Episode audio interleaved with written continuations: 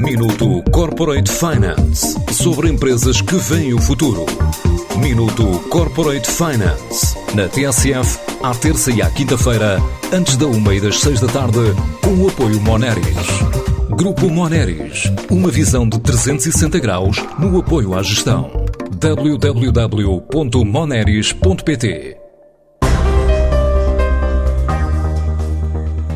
Do teste com a família e os colegas no emprego, nasceu pelas mãos da empresária Fernanda Vasconcelos o negócio da Nolita. Na prática, trata-se de produzir granolas sem açúcar refinado e que se apresentam no mercado durante a pandemia como pequeno almoço saudável para golosos.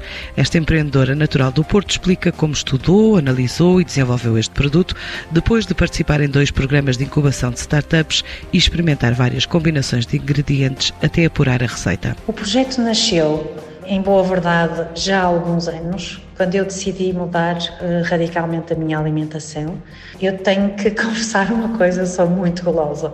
Portanto, estava fora de questão abdicar do sabor para ter mais saúde.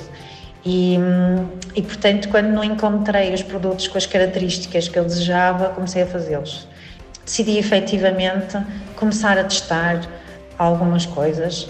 Um, fiz um, um, produto, portanto transformei uma receita em produto e o ano passado fui para os mercados biológicos, para algumas lojas biológicas, distribuí produto, falei com centenas de potenciais clientes e comecei então a preparar esta nova linha que lançamos agora recentemente.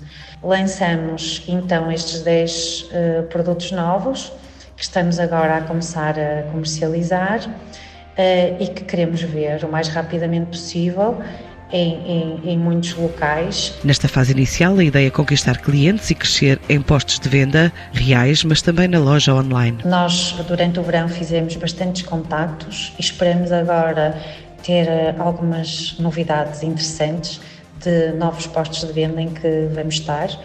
Um, mas realmente nós ainda estamos num, num patamar pequeno, porque somos muito recentes um, e por isso estamos muito focados neste momento em crescer. Portanto, até lançarmos esta nova linha, o nosso grande foco foi desenvolvimento de produto, preparação da plataforma digital, uh, desenvolvimento da marca, do packaging.